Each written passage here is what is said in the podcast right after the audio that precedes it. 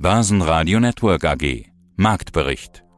Der Börsenpodcast. Im Börsenradiostudio heute Peter Heinrich, Sebastian Leben und ich bin Andreas Groß. 400 Punkte Volatilität im DAX am Dienstag und zwar von unten nach oben. Das heißt im Klartext 400 Punkte im Minus gestartet und am Ende fast auf Tageshoch aus dem Handel gegangen.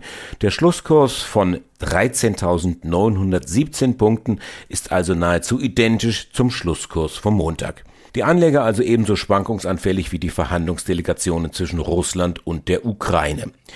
Die Börsen an der Wall Street in New York dagegen starten freundlich in Vorfreude auf den Zinsentscheid der US Fed, wie es heißt. Nicht, dass Zinsen grundsätzlich was Tolles wären für den Aktienmarkt, aber wenn man über ein Jahr lang herumeiert mit diesem Thema, dann wollen es die Anleger offensichtlich erst einmal hinter sich haben. Der Ölpreis sinkt leicht, brennt bei 100 Dollar, 40 Dollar weniger als vor einer Woche. Die Börse ist eben nicht rational. Apropos rational. DAX-Mitglied Delivery Hero verliert weiter. In den vergangenen Monaten runtergeprügelt von 130 Euro auf unter 40 Euro. Volkswagen dagegen steigern Umsatz und Gewinn, letzteres überaus deutlich und trotzen dem Chipmangel, und auch bei RWE zeigt der Geschäftsverlauf im Jahr 2021 nach oben. Hören Sie jetzt unsere Top-Interviews vom Dienstag in Auszügen. GPC-Analyst Julien Deroussier mit der Analyse von Defense Therapeutics, Risikomanager Martin Weinrauter, Kapitalmarktstratege Philipp Vorn dran, Michael Finger, ist Vorstand von Technotrans und wie an jedem Dienstag hören Sie den internationalen Anlagestrategen Heiko Thieme. Den Anfang macht jetzt Florian Fuchs von Fraport zu den Jahreszahlen 2021 und dem Politikum St. Petersburg. Mein Name ist Florian Fuchs. Ich arbeite bei Fraport im Bereich Investor Relations und habe Anfang des vergangenen Jahres, also 2021, on top die Verantwortung für das Finanzrisikomanagement bei Fraport erhalten. Ein neues Themengebiet, sehr interessant. Das heißt, genau der richtige Mann für diese Zeiten, die für die gesamte Luftfahrtbranche alles andere als einfach sind. Wenn ich heute Morgen die Aktie anschaue, ziemlich deutlichen Rückwärtsgang, fünf Prozent ging es abwärts. Das ist bitter, vor allen Dingen bei den Zahlen, über die wir uns ja zunächst unterhalten wollen. Sie sind zwar noch ein Schatten der Auslastung von vor Corona, aber man erkennt irgendwo doch wieder zurück auf dem Weg zu einem der wichtigsten Drehkreuze innerhalb Europas. Schauen wir uns die Passagierzahlen zunächst einmal an. 25 Millionen Passagiere im vergangenen Jahr. Ordnen Sie das für uns doch ganz kurz ein. Ja, also das vergangene Jahr 2021 war erneut geprägt durch die Covid-Pandemie. Wir haben zu Beginn des Geschäftsjahres 2021 ja einen Ausblick gestellt, der sich in einer Größenordnung von knapp unter 20 Millionen bis zu 25 Millionen Passagieren bewegt hat, sodass wir mit dem Ergebnis recht zufrieden sein können. Natürlich in Anführungszeichen. Das heißt, wir haben das obere Ende unseres gegebenen Ausblicks erreicht. 25 Millionen Passagiere sind aber nur 35 Prozent von dem, was wir einst waren, nämlich mehr als 70 Millionen Passagiere im Geschäftsjahr 2019. Also klar, immer noch beeinträchtigt durch die Covid-19-Pandemie, auch im Geschäftsjahr 2021. Die Nachrichtenlage in, in Fraport, äh, gestern haben Sie bekannt gegeben, es gibt eine neue Personalvorständin, Julia Kranenberg wird hier einsteigen. Dann Ganz aktuell das Sicherheitspersonal streikt. Das wird sich sicherlich auch irgendwo lösen lassen, auch wenn es jetzt zur Unzeit kommt. Aber ein Politikum, 25 Prozent Beteiligung in St. Petersburg. Wie ist denn hier Ihr Plan? Wie ist der Stand? Ja, Sie haben recht. Größeres Thema, großes Thema im Markt sollte man auf keinen Fall kleinreden. Und als wir vorhin natürlich über unser direktes Exposure geredet haben, haben wir jetzt erstmal beleuchtet, wie sind denn die Verkehre außerhalb von St. Petersburg, die Beteiligung, die wir eben in Russland halten. Hier halten wir 25 Prozent an der lokalen Betreibergesellschaft NCG, Northern Capital Gateway. Hier ist der Eigenkapitalwert in unserer Bilanz, Konzernbilanz, vollumfänglich abgeschrieben. Wir haben darüber hinaus noch Vermögenswerte ausstehend in einer niedrigen dreistelligen Millionengrößenordnung, die wir natürlich gerne auch wieder zurückhaben äh, wollen. Hier ist das direkte Exposure natürlich sehr, sehr hoch. Wir haben hier vornehmlich innerrussische Verkehre zu verzeichnen. Wir haben sehr explizit Anfang März Stellung bezogen zu unserem Stand, äh, insofern, dass wir unsere Geschäftsaktivität in St. Petersburg ruhen lassen. Das heißt, wir waren aufgrund unserer 25-prozentigen Beteiligung hier vornehmlich beratend aktiv. Also wir waren an der Weiterentwicklung des Flughafens partizipiert und eben auch beratend aktiv. Das heißt, wir haben aktuell kein Fraport-Personal mehr in St. Petersburg. Wir haben auch natürlich unsere vertragliche Situation geprüft und hier sieht es so aus, dass wir aufgrund der abgeschlossenen Verträge lokal vertraglich gebunden sind und eben ein Exit aus St. Petersburg zum derzeitigen Zeitpunkt ausschließen. Heiko Thieme, globale Anlagestratege. Ja, China ist das Stichwort, das ich an der Stelle sofort aufgreifen möchte, denn dazu kamen auch Clubmitgliederfragen. China-Aktien gehen den Bach runter, du hast es vorhin schon selbst gesagt. Viele Faktoren spielen da eine Rolle. Clubmitglied Dieter aus Wien zählt eine ganze Reihe Punkte auf in seiner Mail. Lockdown, klar, Corona ist wieder zurück in China, sehr stark sogar. Shenzhen ist downgelockt, eine Metropole, ein Tech-Hub, wie er es nennt. Tencent unter Beobachtung der Zentralbank Tencent ja eine der großen Aktien. Es gibt die Gefahr von Delistings in in den USA. Da spielen auch verschiedene Gründe eine Rolle. Ich will das jetzt alles gar nicht vertiefen, sondern eher mal die Gemengelage aufzeigen. Wenn jetzt noch China sich in Richtung Russland positioniert und mögliche Sanktionen noch dann mit ins Spiel kommen könnten, dann wird sich die Lage noch verschärfen. Deshalb will ich das alles mal in eine finale, umfassende Frage definieren, Heiko. Was tun mit China? Jetzt kommt es einmal darauf an, wenn man investiert, wie weit spielt die Moral mit eine Rolle? Wie weit äh, würde man Länder ausklammern, wenn man sagt, die vertreten eine Meinung, die man nicht vertritt, die man für moralisch unakzeptabel hält? Deswegen würde man es nicht benutzen, um doch zu investieren. Fangen wir mit Russland an. Ich hatte ja die Sperrbank als mögliche Aktie auch empfohlen. Ich war, da war sie bei 12 und 13 und dann bei 8 habe ich so dem Portfolio, was ich mitberate. Ich war verkauft, wo ich gesagt habe, das ist äh, einfach jetzt zu unsicher. Man geht trotz des Verlustes raus. Heute kann man es im, im grauen Markt sehen bei zwei oder drei Euro. Äh, das Unternehmen ist deutlich mehr wert, wenn man es mal äh, alleinstehend betrachtet. Aber der Markt ist ja geschlossen. Würde ich, wenn jetzt die Sperrbank aufmachen sollte, bei zwei oder drei Euro es kaufen, wäre keine moralischen Hindernisse hätte, könnte sagen, ja, ist eine Spekulation, die mache ich mit. Aber da ist jetzt eine Frage der Gewissensfrage. Da will ich keinem Clubmitglied etwas einreden. Und auch da möchte ich mich eigentlich eher bedeckt haben. Ich glaube, man wäre nicht unbedingt äh, äh, schlecht dran, wenn man sagt, ich bleibe einfach weg, weil ich das nicht unterstützen möchte. So wie äh, Umweltfreund, äh, umweltbetonter Anleger sagen, nee, ich lege in keine Fossilen an. Die haben zwar eine riesen Rallye verpasst, sondern das interessiert mich gar nicht, weil ich keine Fossilen im Portfolio habe. Das will ich voll und ganz akzeptieren. Also hier muss man sehr vorsichtig sein, wenn man jetzt meine Meinung hört und Empfehlungen hört, dass man, also ich will hier keinen verletzen, will aber auch die Chancen nicht total außer Acht lassen. Es gibt aber so viele andere Möglichkeiten neben einer Sperrbank oder neben einer Gazprom und so weiter, die natürlich auch von, von der Bewertungsbasis her billig sind, aber das ist eine Frage der Einstellung. Und äh, Russland können wir weglassen, weil Russland geschlossen ist. In China, wenn China sich offen, was du sagst, sich also verdichtet und dann auch die herkömmliche Ansicht ist, würde ich bei China noch etwas vorsichtiger treten und wir sagen, nein, das will ich nicht, ich will Herrn Xi nicht unterstützen. Indem wir sagen, wir kaufen jetzt, egal was los ist, und nicht äh, das tun, was Lenin uns immer vorgehalten hat. Der Kapitalismus wird noch den Strick herstellen, an dem er, an dem er dann zum Schluss aufgehangen wird, nicht wahr? Also da müssen wir auch als freie Marktwirtschaft sagen, nee, so freie Marktwirtschaft heißt nicht, wir wollen auch unsere Gegner unterstützen. Das wäre total falsch. Äh, ich bin für China fest gewesen. Äh, man könnte kurzfristig sehen, das war falsch. Die Werte sind gefallen. Sie sind von einem sehr hohen Niveau schon über 50 Prozent gefallen, sind noch weiter gefallen. Für mich ist Baidu ein Unternehmen, was auf der jetzigen Basis, wenn man es mal äh, wertfrei nimmt, ohne politische Aspekte beteiligt. Ist eines der billigsten Aktien, die man eigentlich haben kann von den großen Tech-Werten, nicht wahr? Rückgang von 280 jetzt auf unter 100 Euro. Das ist also die wird verschenkt aus meiner Sicht.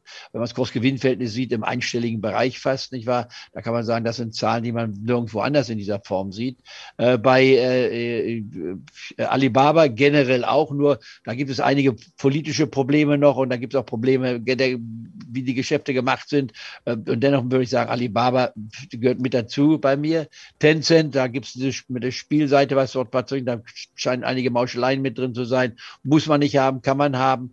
Aber Ping An zum Beispiel als Versicherer, ja, würde ich ebenfalls halten. Aber China muss man etwas vorsichtiger sehen. Aber ich würde generell sagen, man kann das etwas abrunden, indem man sagt, man geht dann in den MSCI China hinein. Grüß Gott, mein Name ist Philipp Vorntran von Flossbach von Storch. Wir müssen uns umorientieren, sagten Sie. Ja, zurück zu den Börsen. Was heißt das jetzt für die Börse? Müssen sich die Anleger neue Börsensegmente raussuchen. Mehr Nö, sie, sie müssen einfach endlich, und in Deutschland ist das äh, etwas, was immer noch sehr stark unterrepräsentiert ist, äh, versuchen, an den globalen Entwicklungen zu partizipieren und nicht ihre Anlagepolitik rund um den Kirchturm fokussieren. Wenn ich deutsche Kunden äh, und äh, deutsche Investoren spreche, dann ist doch immer wieder festzustellen, dass primär der Fokus der direkt gehaltenen Anlagen in Deutschland und in Europa zu finden ist. Das ist ja logisch, weil die Informationen äh, ja auch in der Regel in stärkerem Maße vor Ort äh, zu finden sind. Ja, und wir äh, haben ja auch, wir haben ja auch Weltchampions. Ne? Also ja, die gibt es überall auf der Welt. Das ist ein Argument, äh, das meiner Meinung nach nicht hält. Wir haben zum Beispiel im Technologiebereich jetzt mal die SAP so ein bisschen ausgeklammert, überhaupt nichts an Weltchampions zu bieten. Das stimmt. Ich äh, dachte äh, jetzt eher an, an, an BASF oder sowas, ne? aber. Ja, klar, aber äh, das, sind, äh, das sind Unternehmen, äh, ich würde mal sagen, wir, wir haben die, das sind aber auch Unternehmen, die nur einen Bruchteil eines Portfolios darstellen sollten, selbst wenn sie Weltchampions sind. Das A und O ist global diversifizierte Investments und eben nicht den Home Bias der Ausprägung, in der wir es haben. Und natürlich gilt das nicht nur für die direkten Investments, sondern das gilt in gleichem Maße auch für die dazugehörige Währung. Viel schlimmer noch als der Home Bias bei den Aktien und den äh, Anlagen im Allgemeinen ist natürlich der Home Bias bei der Währung. Und schauen Sie, ich habe gerade äh, heute Morgen mit meinem Kollegen Thomas Lehr gesprochen. Der hat gestern eine ukrainische Flüchtlingsfamilie getroffen. Und zwar eine aus dem ukrainischen Mittelstand. Der Vater der Familie hat gesagt, Menschenskinder, was ein Glück, dass ich noch meine globalen Aktien habe. Meine drei Immobilien in der Ukraine sind im Moment quasi wertlos. Meine ukrainischen Anleihen sind auf sehr wackeligen Beinen. Mein ukrainisches Sparbuch ist etwas, wo ich nur sehr begrenzt ran kann. Und äh, was die Währung wert ist, das kann ich im Moment nicht mehr beurteilen.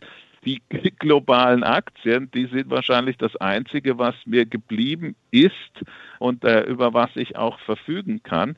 Solche Bilder zeigen dann eben, wie wichtig es ist, äh, und das ist natürlich jetzt ein Extremfall, aber grundsätzlich ist die ökonomische Entwicklung in unterschiedlichen Ländern natürlich etwas, was auch ohne diesen Extremfall in sehr unterschiedliche Richtungen laufen kann, wie wichtig es ist, gute, global diversifizierte Sachwerte zu haben und eben nicht nur um den eigenen Kirchturm zu investieren.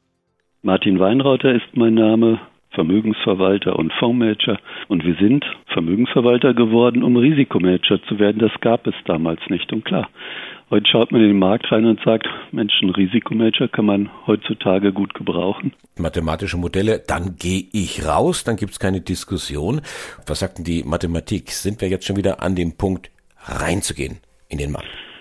Nein, also sind wir nicht, weil die mathematischen Modelle, mit denen wir im Regelfall arbeiten, im Risikomanagement, folgen alle den Trends der Märkte. Und äh, weil es bei uns keinen großen Ein- und Ausschalter gibt, der sagt, hier, jetzt geht alles rein und raus, sondern weil es diversifizierte Modelle gibt, breit aufgestellte Modelle, um das Risiko von Fehlsignalen auszu oder sag mal nicht auszuschalten, es geht niemals, aber sie einfach abzumildern, sind wir breit aufgestellt. Wir gehen Schritt für Schritt für Schritt aus dem Markt raus. Und wenn man Modelle hat und schaut sich an, wie man in Portfolios investiert ist, die bis zu 100 Prozent in Aktien investiert sein können, dann haben uns die Modelle rausgeführt bis auf eine Investitionsquote zwischen 30 und 50 Prozent. Es hängt vom Markt ab und es hängt davon ab von den Modellen, die man einsetzt.